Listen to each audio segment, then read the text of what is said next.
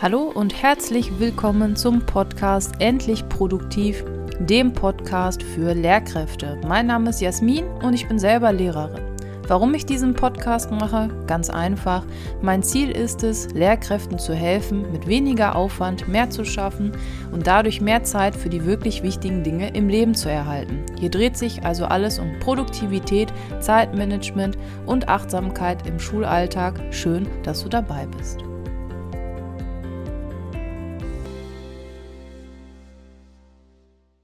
Hallo und herzlich willkommen zu einer neuen Podcast-Folge. Ist dir übrigens aufgefallen, dass bei der letzten Podcast-Folge ich einmal das komplette Intro reingeschnitten habe und nicht einfach dieses zehnsekündige Jingle? Ist mir dann selber aufgefallen später.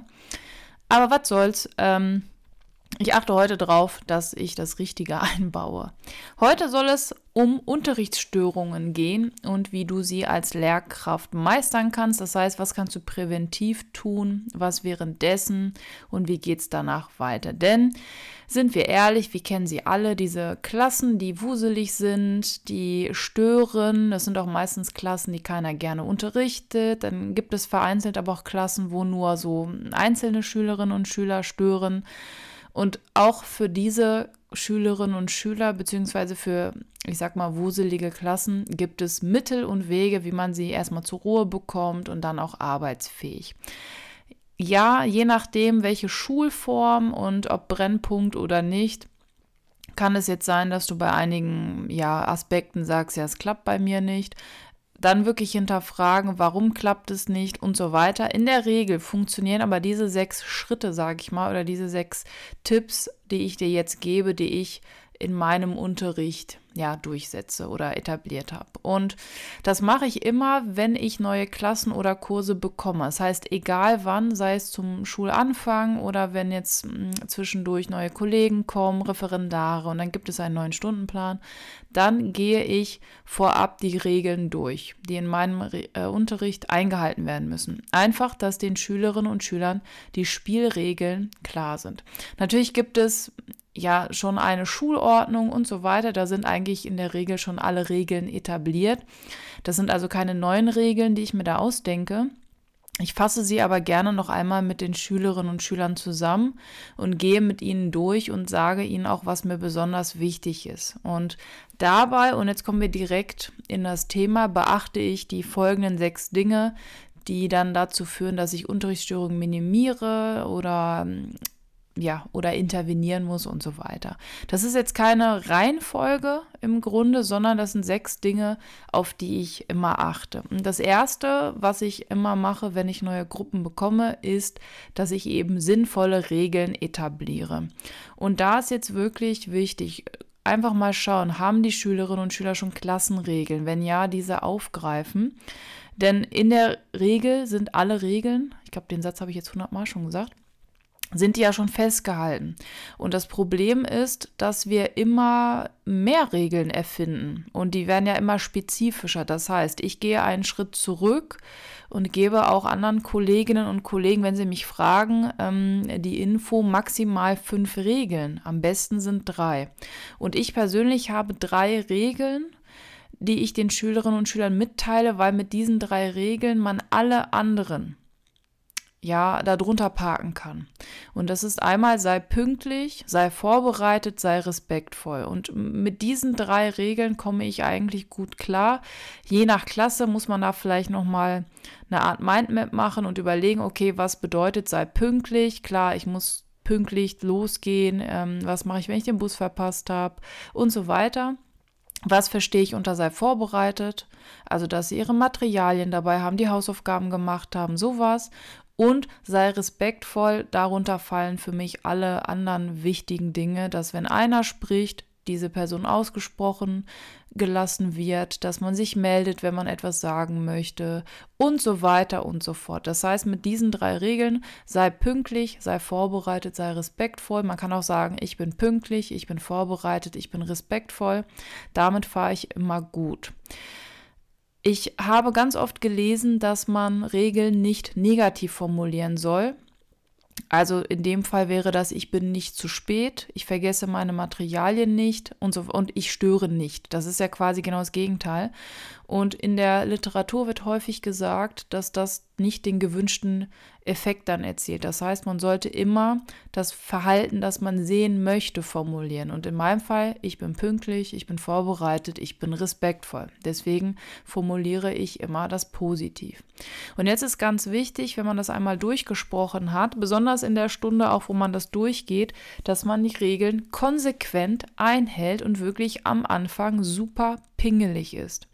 Das heißt, die Schülerinnen und Schüler müssen direkt die Konsequenz A vorher mitgeteilt bekommen. Das heißt, was passiert, wenn sie unpünktlich sind, dann passiert das und das. Was passiert, wenn sie ihre Materialien vergessen oder ihre, ihre Hausaufgaben, dann passiert das, das und das. Was passiert, wenn sie nicht respektvoll sind, dann passiert das, das und das. Das heißt, die wissen genau, ich muss A zeigen, sonst passiert B. Und wichtig ist da wirklich super pingelig, konsequent am Anfang zu sein. Wenn die Klasse dann läuft, dann kann man später die Zügel ein bisschen lockerer lassen. Aber wichtig ist wirklich am Anfang super penibel, so wirklich, dass sie schon sagen, boah, ist das nicht ein bisschen drüber? Gerade in Klassen, die wuselig sind, helfen Regeln und striktes, konsequentes Verhalten der Lehrkraft. Und da gibt es jetzt verschiedene Möglichkeiten. Was man machen kann, ist zum Beispiel, wenn jetzt ein Schüler ein Verhalten zeigt, was nicht passt, beim ersten Mal eine Verwarnung. Also einfach laut äh, den Namen zu sagen. Ja, zum Beispiel, keine Ahnung, ähm, Ben. Und ihn dabei anzugucken. So, beim zweiten Mal dann den Namen an die Tafel zu schreiben. Und beim dritten Mal kommt dann eine Konsequenz. Und die muss dann auch kommen. Auch da sagt die Literatur, dass es wichtig ist, dass die Konsequenz direkt nach dem gezeigten Verhalten kommt. Also jetzt nicht irgendwie zwei Stunden, drei Stunden später. Das kann jetzt natürlich während des Unterrichts ein bisschen schwierig sein, aber während der Stunde selber sollte das irgendwie passieren. Sonst versteht das Gehirn nicht diese Verbindung. Okay, ich habe A gemacht und das sollte ich nicht, deswegen kommt jetzt B.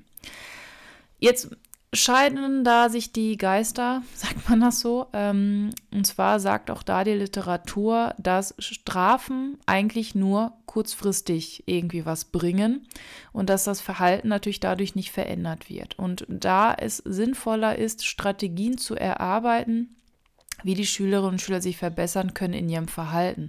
Ja, das ist anstrengend, aber das hilft. Und eine Sache, die zum Beispiel helfen kann, und besonders bei Schülerinnen und Schülern, die wirklich, also die schon so einen Ruf haben, die, ne, die man schon in eine Schublade steckt, weil man schon so viel gehört hat, besonders bei denen immer positives Verhalten loben. Also wirklich egal, was die tun. Das mögen so banale Sachen sein wie, Toll, dass du heute deine Materialien dabei hast. Toll, dass du heute pünktlich bist. Toll, dass du dich gerade gemeldet hast. Natürlich sind das banale Dinge, die ich bei allen voraussetze. Aber in der Regel sind das auch Kinder, die ähm, von allen Seiten eins auf den Deckel bekommen und die gar nicht, also positives Feedback erhalten. Die kriegen ja nur eins drüber. Na, ne? also verbal. Und deswegen ist das wichtig, dass man ehrliches Lob gibt für die Dinge, die sie wirklich tun. Gerne auch schriftlich notieren. Ja, das ist, kennen diese Kinder meistens nicht. Und was man auch machen kann, ist zum Beispiel zu sagen, das war schon nicht schlecht, das war schon gut, aber schau mal, was passiert, wenn du das und das noch machst. Ja, und ein weiterer Trick oder Tipp ist, dass man ähm, ja, wenn man positives Verhalten gespiegelt haben möchte, dass man das quasi auch sagt. Also was man nicht machen sollte, das mache ich selber aber manchmal auch, dass man sagt, jetzt bitte leise jetzt oder pst und so weiter, sondern dass man dann sagt, zum Beispiel, Mensch, Ben hört schon zu, ähm, Angelina macht das auch schon gut dabei und der Peter, der guckt mich auch schon an und dann wird das in der Regel nach und nach immer mehr. Ja, dass man dann sagt, Mensch, super, der Bernd guckt mich auch an. Alle sind jetzt dabei, super, dann kann es ja losgehen. Und das ist ein Tipp, den ich auch von Kolleginnen und Kollegen bekomme, die in, ähm, an Brennpunktschulen arbeiten. Das funktioniert. Man muss es aber erstmal einstehen. Das geht also nicht in der ersten Doppelstunde vermutlich. Dann ist auch ganz wichtig, um Störungen zu vermeiden, dass man eine Art Beziehung aufbaut zu diesen Schülerinnen und Schülern. Und zwar eine gute, gerade zu schwierigen Schülerinnen und Schülern. Es hat ja einen Grund, Natürlich hat das immer einen Grund, warum sie so sind, wie sie sind.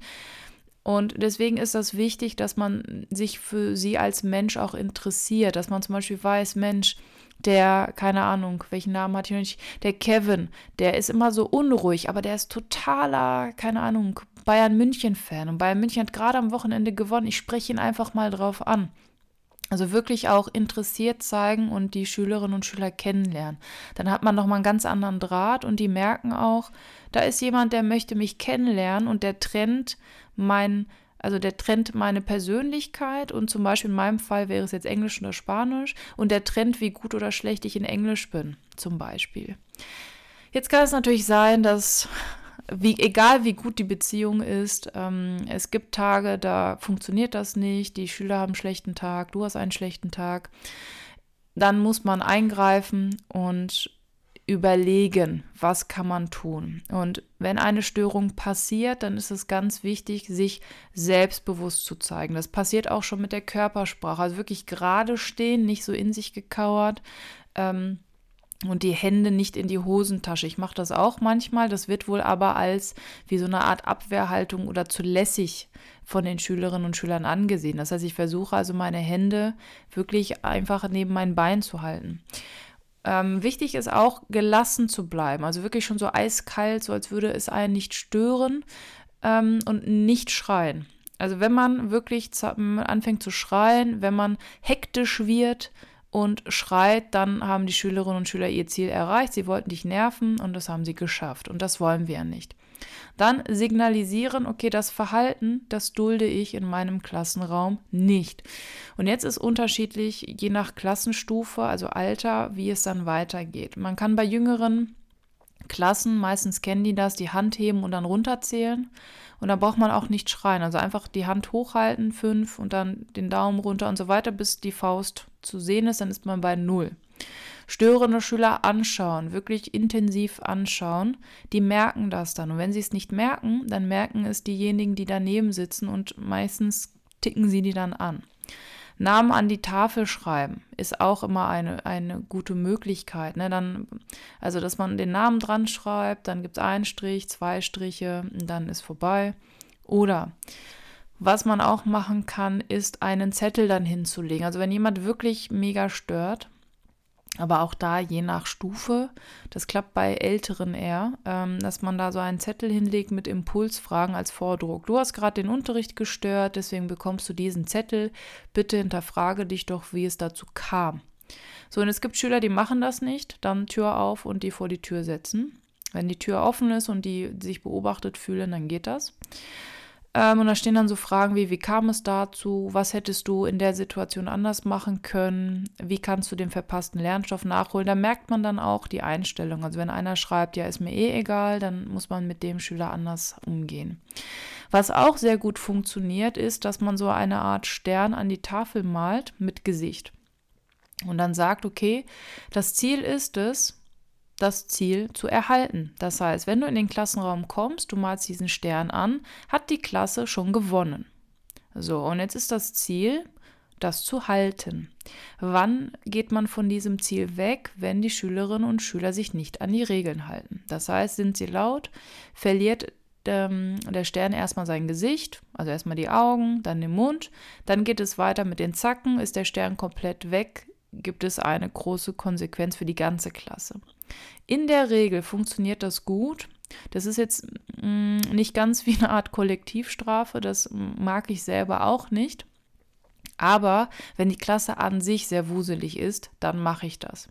Wenn mal ein Schüler selber für etwas verantwortlich ist, dann überlege ich, ob ich den Namen daneben schreibe oder ob ich wirklich dann am Stern etwas wegwische. Das kommt immer drauf an, das mache ich individuell je nach Schüler. Genau, ähm, das sind so die Möglichkeiten. Was auch wichtig ist, ist, dass man die Eltern mit ins Boot holt. Das kann sein durch einen Eintrag und die Eltern müssen es gegenzeichnen. E-Mails sind auch immer gut. Wenn es wirklich gravierend ist, dann auch Anrufe. Anrufe ziehen aber immer so viel Zeit. Und je nach Kurs, wenn man da jeden anrufen müsste, dann Hut ab. Deswegen E-Mails sind immer ganz gut oder Eintragungen ins Hausaufgabenheft oder wie auch immer.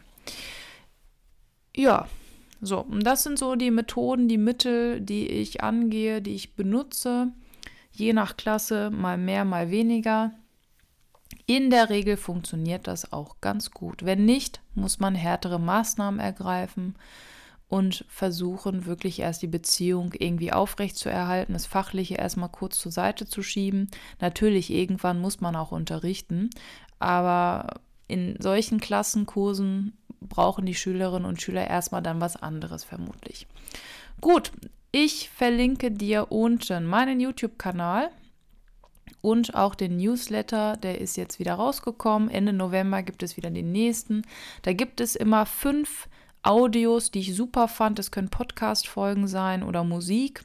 Dann gibt es vier Videos. Das können Videos sein, die dich im Unterricht unterstützen oder andere Dinge, wie du Ruhe, ruhiger werden kannst, also wie du Ruhe bewahren kannst, Meditationsvideos zum Beispiel. Dann gibt es drei Tools, das kann alles Mögliche sein. Dann empfehle ich immer zwei Bücher, die ich selber gelesen habe oder gerade selber lese, die in mir etwas bewirkt haben, die ich uneingeschränkt weiterempfehlen kann. Und am Ende gibt es immer ein Zitat, etwas zum Nachdenken. Muss nicht immer Schule sein, aber es ist so ein Konglomerat an Dingen, die mich beschäftigt haben, Dinge, von denen ich mir vorstelle, dass du von ihnen profitieren wirst.